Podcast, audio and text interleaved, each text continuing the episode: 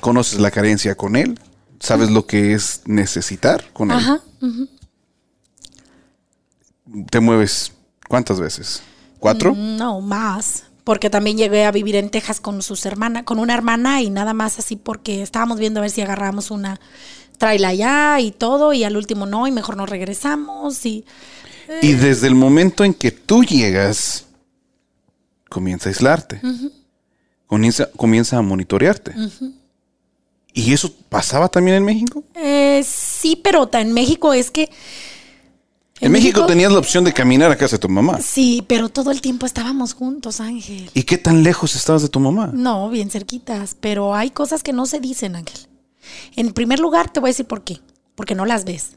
Estás recién casado y ahorita te ciega el amor. Ahorita no ves nada.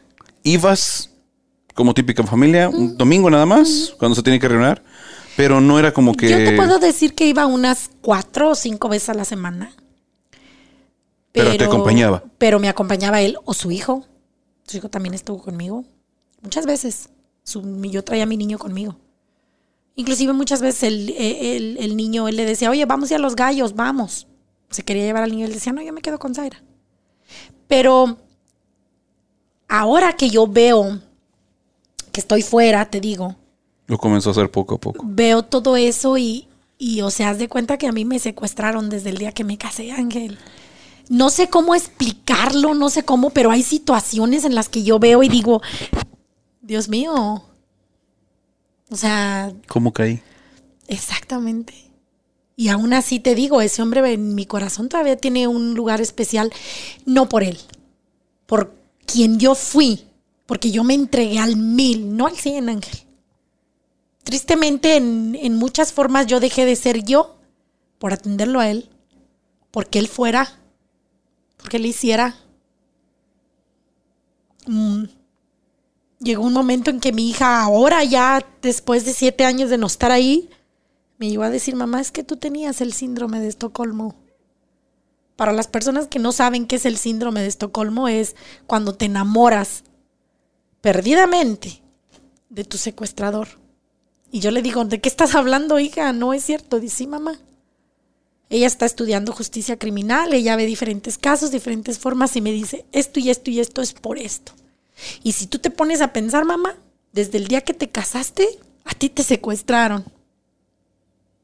Ángel, yo te puedo decir que cuando yo ya tenía la violencia doméstica trepada en mi espalda, cuando ya me golpeó, por primera vez me dio una cachetada, a mí me llevó de Idaho a Texas, literalmente secuestrada. ¿Por qué? Te voy a decir por qué. Hasta para entrar al baño, así fuera el baño de hombres, llegábamos a una gasolinera chiquita. Nunca llegó una gasolinera grande donde había el baño de mujeres y el baño de hombres. En la, eh, tú sabes que en muchas gasolineras se comparte el baño para la mujer y el hombre. Él se metía conmigo. Y si no se podía, si, si tenía que ser hombre o mujer, él metía a mi hija conmigo. Mi pobre hija de 13 años iba manipulada mentalmente para hacerla creer que la mala de la historia era yo. ¿Cuándo comenzó a, a estar contigo en el baño? Ah, no te puedo decir, Ángel, no, no sé exactamente, pero... eh, Ya estabas acá. ya, ya, ya estaba acá. Hablabas para México, te monitoreaba.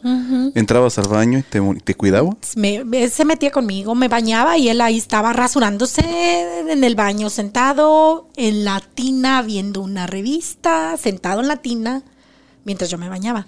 O el baño estaba pegadititito al cuarto y él ahí en el cuarto esperando que yo saliera, mirando que saliera de bañarme para meterse al baño. Era una cosa exagerada, Ángel, al grado de que si tú lo veías a él, era seña de que yo andaba ahí.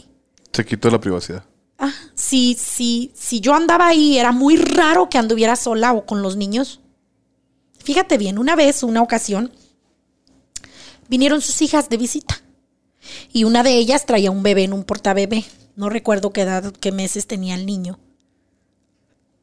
Perdón, segundo hijo para ella. Entonces yo agarro mis hijos. A mí siempre, desde que yo tengo uso de razón y ellos están grandes y ellos vienen y visitan a papá, a mí siempre me ha gustado darles su espacio para que ustedes platiquen, para que ustedes hagan, ustedes su bronca, si él quiere preguntar por la mamá, por los tíos, por los vecinos, es bronca de él. Yo les doy su espacio. Porque tampoco quiero que lleguen a ellas a decir de, diga vieja, nunca podemos hablar ni, ni siquiera tranquilas con mi papá. Yo les doy su espacio, yo me voy, recojo mis hijos, me voy a dormir y en menos, óyelo bien Ángel, en menos de cinco minutos él está acostado junto conmigo.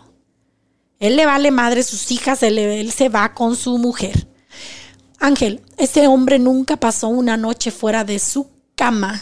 Así llegar a las once, a la una, que porque andaba en el casino, pero nunca pasó una noche fuera de su cama. Es una cosa que yo digo, está bien, yo no lo veía. Yo para mí era, qué bueno que está aquí y no está por allá con alguna otra. Yo hubiera preferido que me engañara, que tuviera mujeres, a que mis hijos vieran lo que vieron, Ángel. ¿Mm?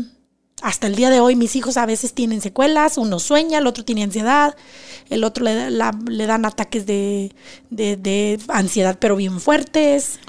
La primera vez que te golpeó fue una cachetada. Fue una cachetada. Y cuando me da esa cachetada, Ángel, yo pienso, mi matrimonio se acabó. Esto se acabó. ¿Eso fue cuántos años de matrimonio ya? Mm, ya tenía 14 años. Ya yo... Y en 14 años, cada llamada te estuvo en la auto y te monitoreó. Ahí estaba al lado mío, Ángel. Y yo nunca lo noté. Ibas al baño y estaba... Y yo nunca lo noté, Ángel. Y no te cuestionabas, o sea, no, no tenías privacidad. Para mí no tenías privacidad. Ángel, para mí era normal. Pero que te quitaran la privacidad hasta para ir al baño era normal para mí, Ángel. Una persona, tú no lo entiendes así, pero una persona, alguien que me esté escuchando ahorita, se va a identificar con lo que yo te digo. Te lo juro. Porque así es la violencia doméstica. Después del golpe. Te comen. Vivo. Te comen psicológicamente. Te desbaratan.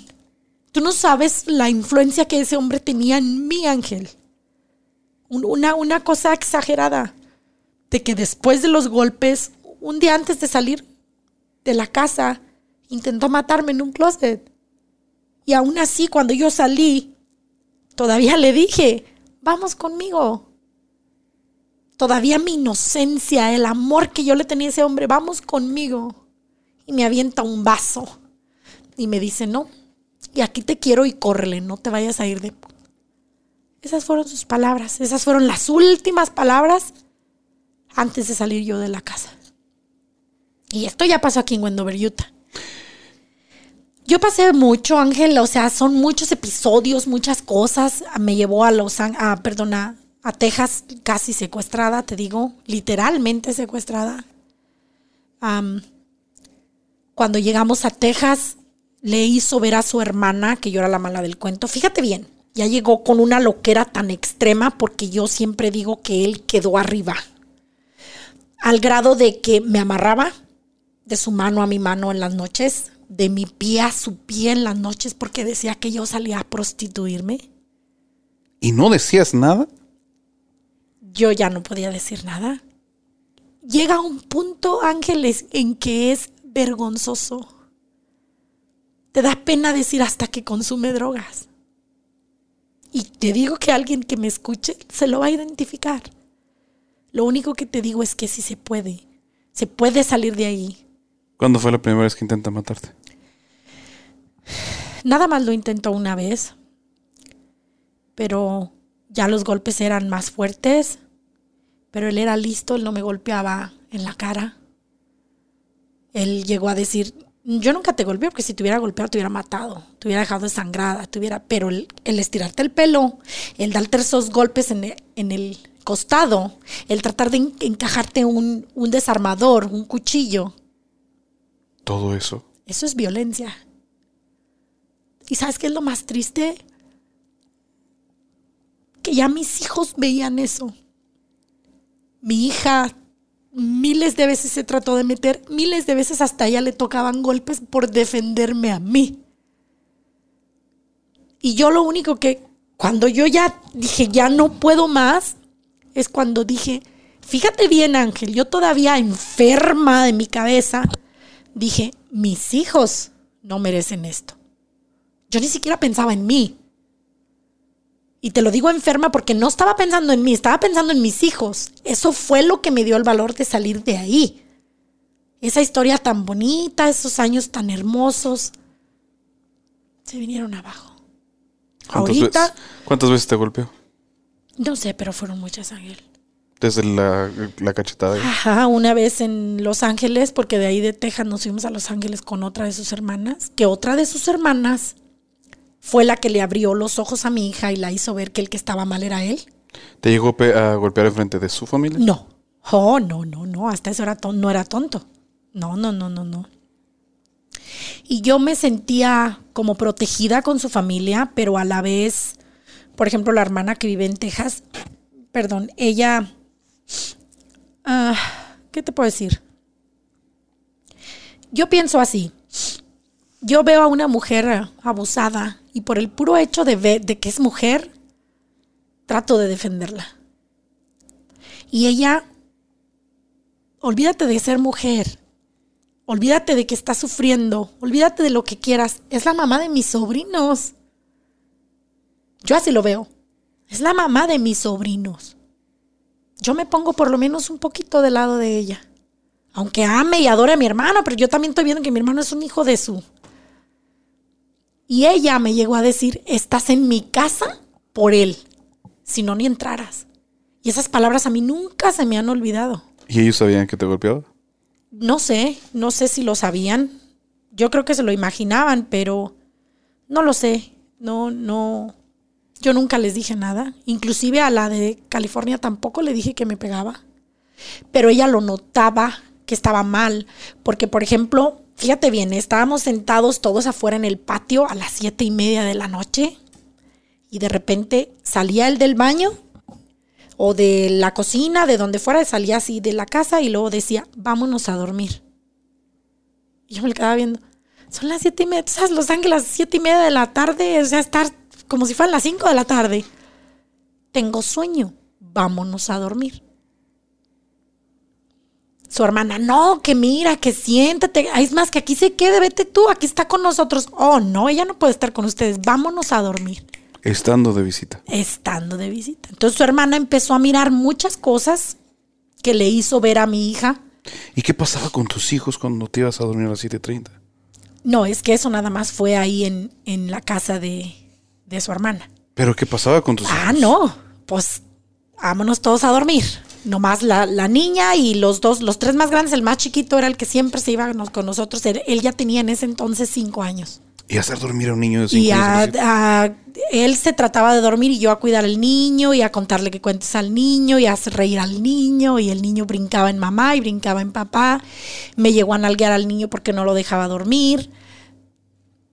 Y estando al- alguna vez de visita con la familia, En ¿te la llegó a de- amarrar?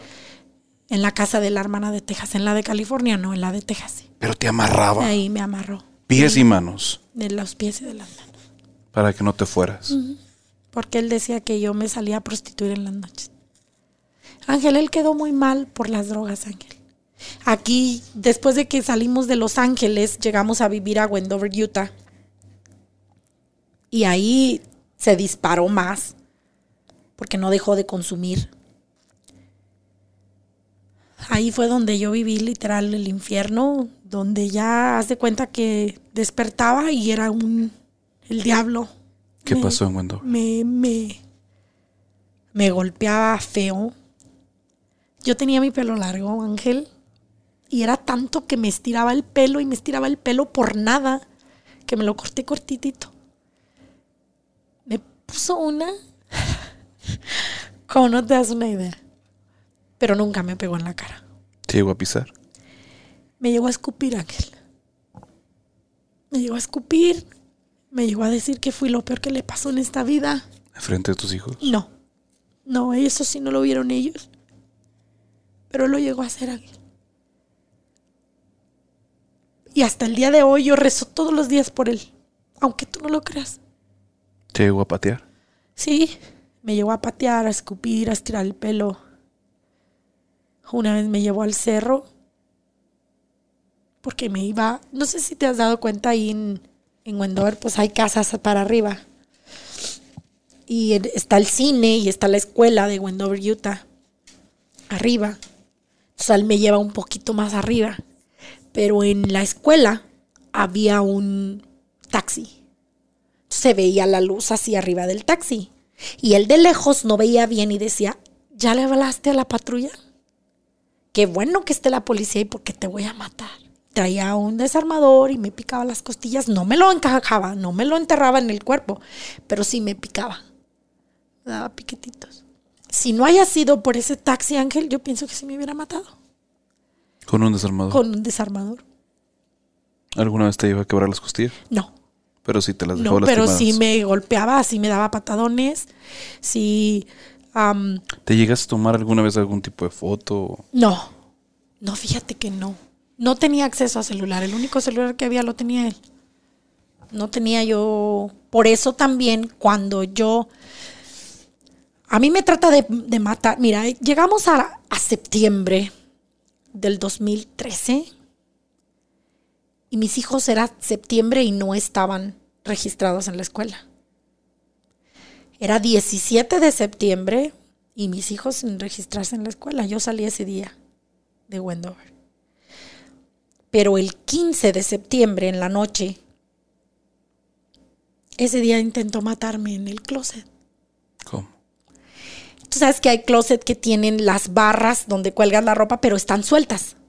Se le agarró la barra y me daba golpes en el cuello, aquí en el hombro, en la cabeza, no muy fuertes. En el pecho me aventaba. Me dijo, te voy a matar. Yo pensé que me iba a morir. Te lo juro que pensé que iba a ser mi... mi fin. Pero yo pensaba en mis hijos. Nunca dejé de rezar, nunca dejé de pedir a mi Madre Santísima por mis hijos. Cuando hubo diferentes violencias hacia mí, yo cuando me sentía triste, triste, yo lloraba en un rincón y decía, mis hijos no merecen esto. No lo merecen, Ángel. Ningún niño en esta vida merece que su padre, ver a su padre golpear a su mamá. Porque el mejor regalo que un padre o una madre le puede hacer a sus hijos es tratarse bien entre ellos. Es el mejor regalo, no existe dinero, no existe nada que no sea mejor que eso. ¿Cómo escapas? Un día él estaba dormido y llega mi niño, el tercer, el segundo hijo. Me dice, mami, sa- sale del cuarto y me dice, mami, ¿puedo salir a jugar? Y le digo, sí, mi amor, vaya. Él despierta y se despierta como si trajera al diablo encima. ¿Dónde está? ¿Y dónde está? Y lo mencionaba, ¿dónde está el niño? ¿Dónde está el niño? Y está afuera jugando. Entra el niño más chiquito, de seis años, y le dice, ¿dónde está tu hermano? Háblale. Entonces le habla, entra el niño y le dice, no quiero que te salgas. ¿Por qué? Todos están jugando afuera. Para mí era una cosa hermosa que salieran porque ya no estaban adentro viendo cosas. Porque era una manera de vayan y disfruten. Vayan a jugar Pero no me vean. para que no vean. ¿Y tus vecinos? Yo no sé si se dieron cuenta. Nadie te habló, Nunca nadie habló ni a la policía, nunca nadie... pero gritabas. Sí hubo gritos, sobre todo cuando ya intentó matarme ese día. Ese día abusó de mí, Ángel. Ese día... Pero no me importa. No me importa yo, lo importante es que salí. Ni- él, él se vuelve a dormir y el niño me dice, mami, ¿me dejas salir otro ratito? Ándale. Vaya, mi amor, sálgase otro ratito. Pues estaba dormido. Cuando despierta, ay Dios mío, ¿por qué lo dejé salir? No te imaginas la arrepentida que me di. Le hablan al niño otra vez. Y cuando llega lo agarra con el fajillo, pero lo empieza a golpear, que yo me metí en medio y a mí me golpeó el brazo, la pierna, todo, todo esto, por darle defender al niño. Y él ya me golpeaba a mí porque estaba defendiendo al niño. Y el niño, por defenderme a mí, le toda su espaldita se la fajilló. Yo después le estaba poniendo pomada. le- Ay, Ángel, es una cosa horrible. Porque tú aguantas lo que quieras. Pero ver que te están lastimando tu hijo, así sea su propio padre. Yo tenía ganas de no sé qué hacerle, pero no podía, Ángel. ¿Cuánto, ¿Qué edad tenía el niño? Mi niño tenía 11 años. Y el niño, con tal de pararlo para que no me golpeara a mí, lo golpeaba más a él. Fue un, ataque fuerte, una cosa gacha. ¿Y nadie de los vecinos ayudó? Nadie. Nadie, todo el mundo estuvo callado o quizás no se escuchaba. ¿Estaba muy lejos de la gente? No, enfrente de mi puerta había otra puerta donde había un departamento, pero no sé si se escuchaba para allá, no sé si los de espaldas se escuchaban, no sé. Lo único que te puedo decir es que ese día yo tenía el dolor más grande. Era una cosa fea.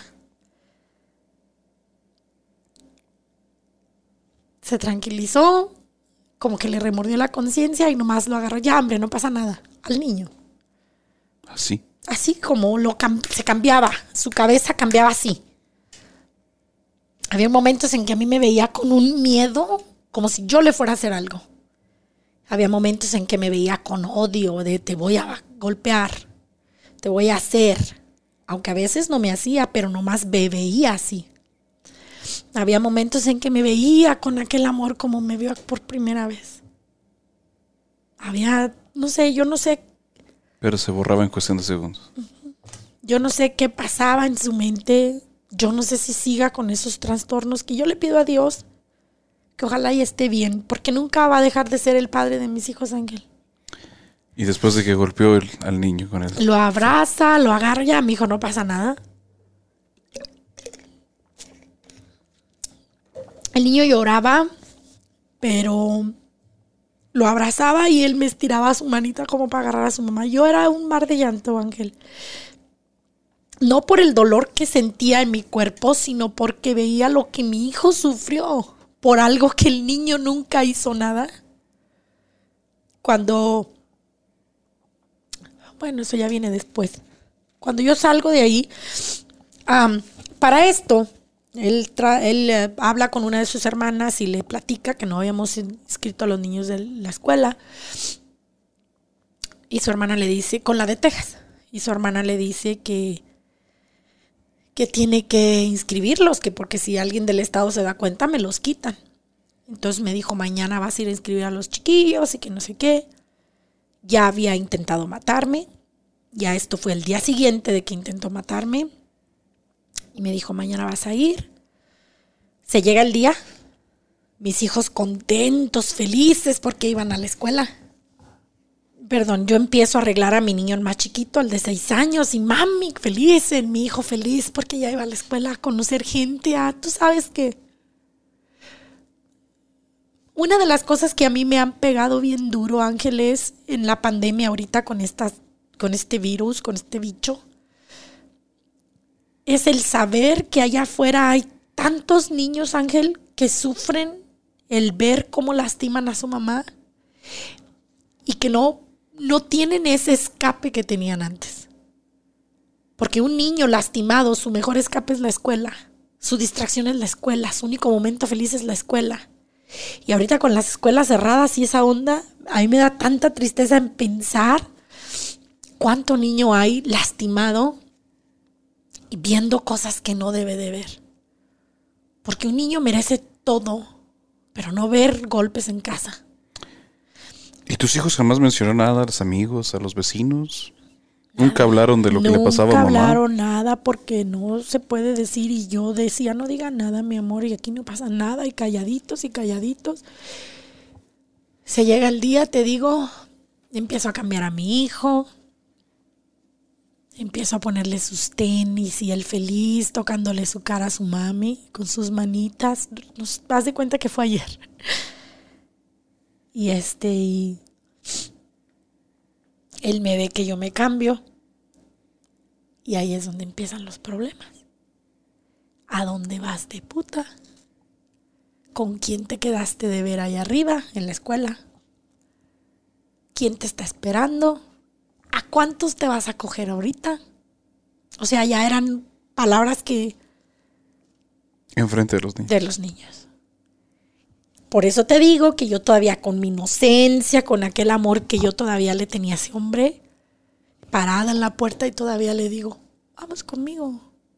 Los niños también son tuyos, acompáñame. Me dijo no. Me avienta el vaso y me dice no. Y no te vayas a ir de puta, que te quiero. Te voy a decir esto, Ángel. Esa vez fue la única vez en que yo tuve a mis hijos conmigo, a los cuatro juntos, porque él no era tonto. Si íbamos a la tienda, nada más podía ir con la niña y con los dos más grandes. Él se quedaba con dos. O si él salía por alguna cosa a la tienda, se llevaba uno. Él no era tonto. Él sabía que yo teniendo los cuatro, vámonos. Y si no lo sabía, por lo menos lo intuía o se lo imaginaba, no sé. Pero sabía que no los ibas a dejar. Pero sabía que no iba a dejar a ninguno. A mí me quitarás lo que quieras, pero a mis hijos no. Oh, hell no. Ahí aguanté lo que quieras.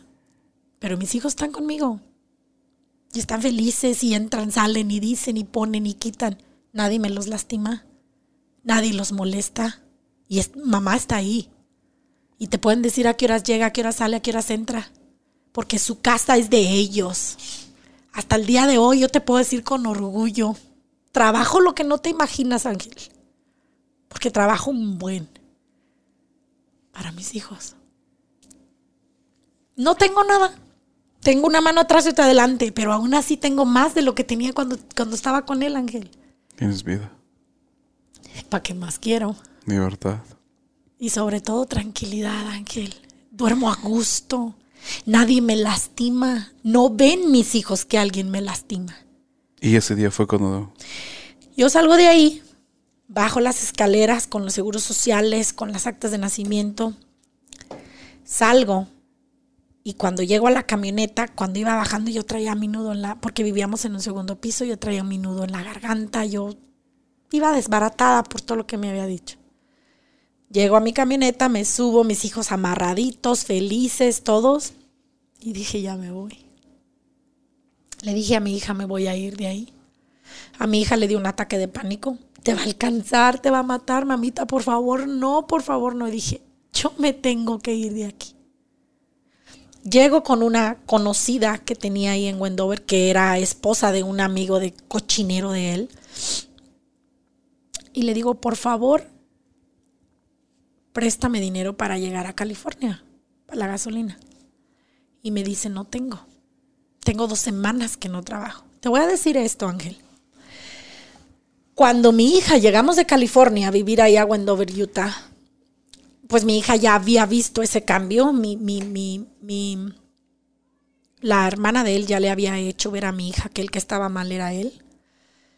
Cuando llegamos, ya ella me había metido en la suela de, de arriba de los tenis el teléfono de uno de mis hermanos. Lo metió ahí porque él muchas veces me decía, lárgate, déjame vivir mi vida con mis hijos y vete. Me corrió todos los días. Me, una vez me aventó descalza afuera de la calle, de la, de la casa. Yo me senté ahí en el, en el escalón, pero no cerró la puerta con llave. O yo no sé la verdad si uno de los niños le quitó el seguro a la puerta, la verdad no sé. Eso después de ya cuando comenzó la violencia fuerte. Sí, sí, sí, ya cuando era una cosa horrible, ya cuando em, ya el amarre en la noche ya era bien apretado, ya me en la mañana ya me amanecía las marcas en la mano o en los pies, dependiendo. Ya cuando... ¿Llegó a usar cadenas? Mm, llegó a usar cadenas para cerrar la puerta la puerta de la calle, llegó a usar candados para cerrarme con la puerta. No sé cómo lo hacía, pero él cerraba o en su imaginación cerraba. Yo no podía acercarme a la puerta, Ángel, no, cállate. no estuviera aquí. Él decía que yo al mirar la televisión me estaba comunicando con alguien. Él decía que en la regadera había una cámara que me estaba grabando cada vez que me bañaba. Él decía que yo por el aire acondicionado ese blanco que están en la que yo me comunicaba con gente a más de 200 metros, óyeme bien, había otros apartamentos, segundo piso, ventanas abiertas y decía que yo me comunicaba con los que estaban allá. Ojalá lo hubiera hecho. Ojalá lo hubiera hecho para que me salvaran de toda esa situación. No tanto a mí, a mis hijos. De que no vieran todo lo que vieron, Ángel. ¿Cuánto duró? Toda esa violencia duró. Los últimos seis meses que yo viví con él fueron el infierno. Todos los días todos los días era una cosa diferente, todos los días despertaba yo, yo despertaba con el sueño de que, de que todo lo que había vivido hubiera sido un sueño, de que él ya estuviera bien. Te lo juro que yo despertaba con ese pensamiento, Ángel. Por eso también no le decía a nadie nada. Porque yo en mi inocencia, en mi pendejismo, perdón por la palabra, yo soñaba, yo pedía que volviera a ser el hombre de antes cuando ya no se podía. Ya no. Ya lo había perdido y no supe ni dónde, Ángel. Yo te digo, yo pensé que me iba a morir con él, pero nunca pensé que él iba a intentar matarme. Nunca. Nunca lo pensé, nunca lo imaginé. Yo me casé tan enamorada de ese hombre como tú no te das una idea. ¿Quién te salvó? Mis hijos la, fuerza. El día de hoy mi hija me dice, mamá, yo soy fuerte no por mi abuela, soy fuerte por ti. Porque tú has tenido los pantalones de tenernos donde estamos. Mi hija va para su tercer año de universidad. Mis hijos en high school, en junior high. Niños bien, gracias a mi Padre Dios. Me ha costado uno y la mitad de otro. Pero ahí estoy. Y mientras ellos estén bien, yo estoy bien me duele porque hay situaciones en las que ahora yo veo y digo, pobrecitos de mis hijos, ¿cómo les hice daño? Por pensar en que su papá iba a cambiar. Hasta el día de hoy, Ángel, yo no les puedo hablar a ellos de, su papá. Em, sobre todo a mi hija. Ella me ha llegado a decir, si tú me sigues hablando de él, yo no voy a volver a venir a tu casa. Así. Porque te voy a decir esto si en algún momento yo lo comento o lo saco a flote o, hablo de él, no es para hablar cosas malas, Ángel. Porque ya bastante vieron de mal con él como para que yo les siga echando mal. Yo les hablo de recuerdos bonitos, de cosas que pasamos cuando él era bueno, cuando éramos felices. Les hablo de eso. Y a ellos como que... Ah, y si en este caso las personas que a las que les hablas piensan como tú pensabas antes, se despiertan y están con la misma esperanza que tú estabas antes. Ay, no, qué feo. ¿Cuáles serían tus palabras para ellos?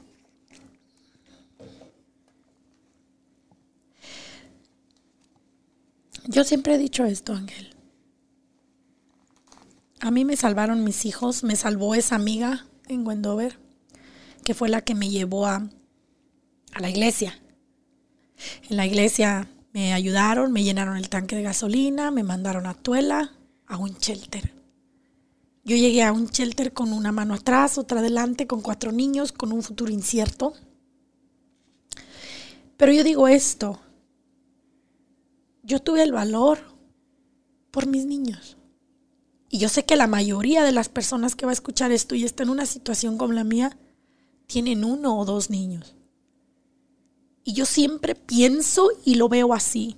Mis hijos no merecen esto. Mis hijos merecen ser felices. Yo fui una niña feliz.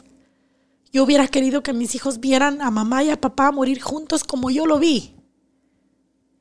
Soy la única divorciada en ese familión que tú ves.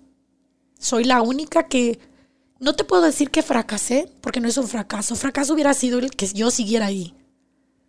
Ese es un fracaso, el tener un matrimonio horrible, porque ya era horrible.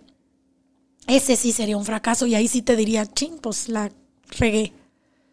A mí me dieron otra oportunidad, no sé quién, porque hay gente que no cree. Para mí me lo dio el de arriba, mi Madre Santísima que no me ha soltado nunca de sus manos.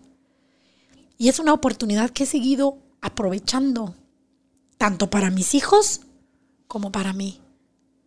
Yo les diría a esas personas que vean, porque ahorita que ya tienen esa violencia, en este momento que la tienen, que ojalá no la tengan, no se la deseo a nadie, ni a mi peor enemiga Ángel, porque olvídate, es una cosa horrible, espantosa.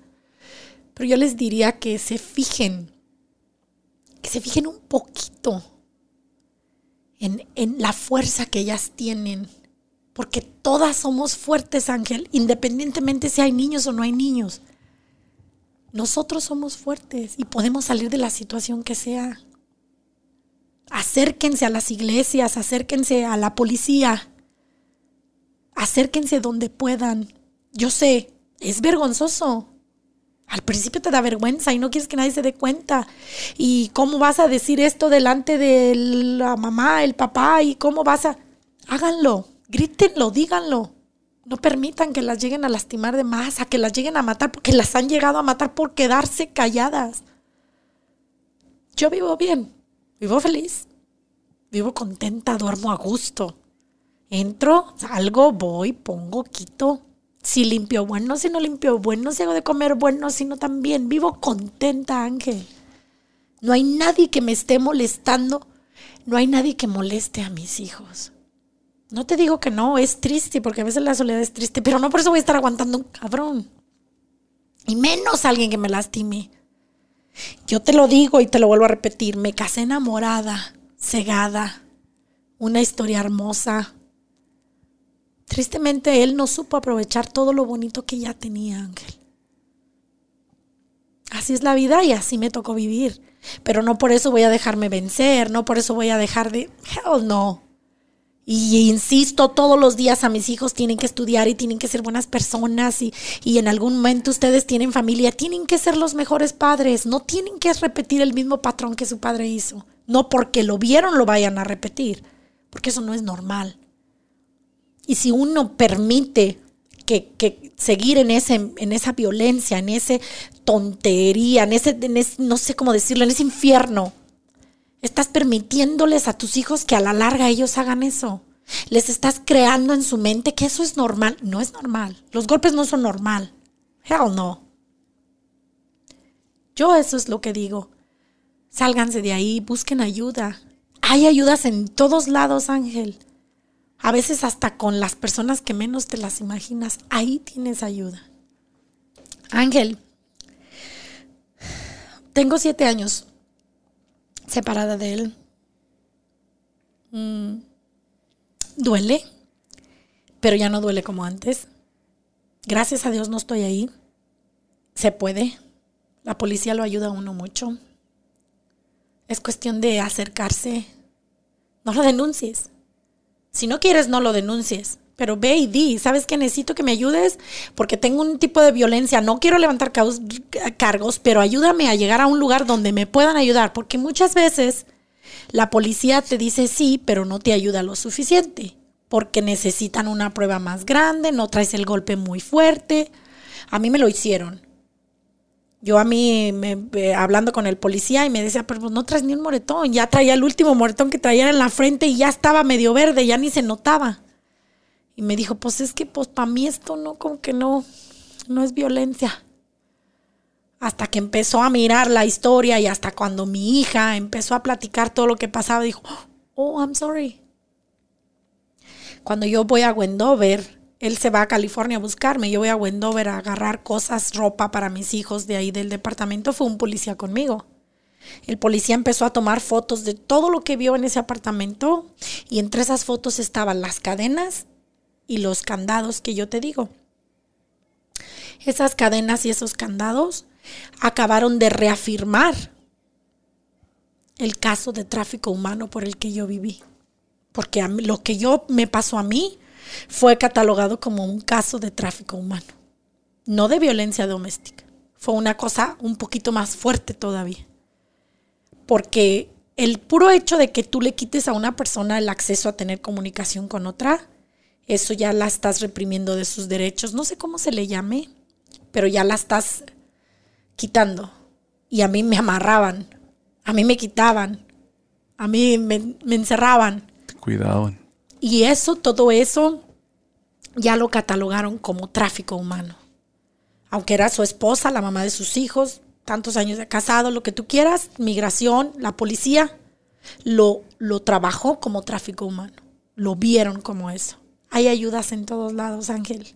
El chiste es decir, necesito ayuda. Si no lo haces por ti, hazlo por tus hijos, que es lo más grande y lo más hermoso que tienes. Y nadie, nadie en este mundo merecemos pasar por violencia. Nadie.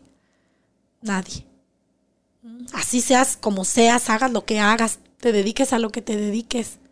No tienes por qué pasar violencia, nadie te tiene que violentar. Eres una persona y ya por el puro hecho de vivir, vales. Así como Berenice, sabemos que existen muchas mujeres que viven violencia doméstica. No están solas. La línea de violencia doméstica está disponible 24 horas al día, 7 días a la semana. 1-800-897-5465. 1-800-897-5465 o visita thehotline.org.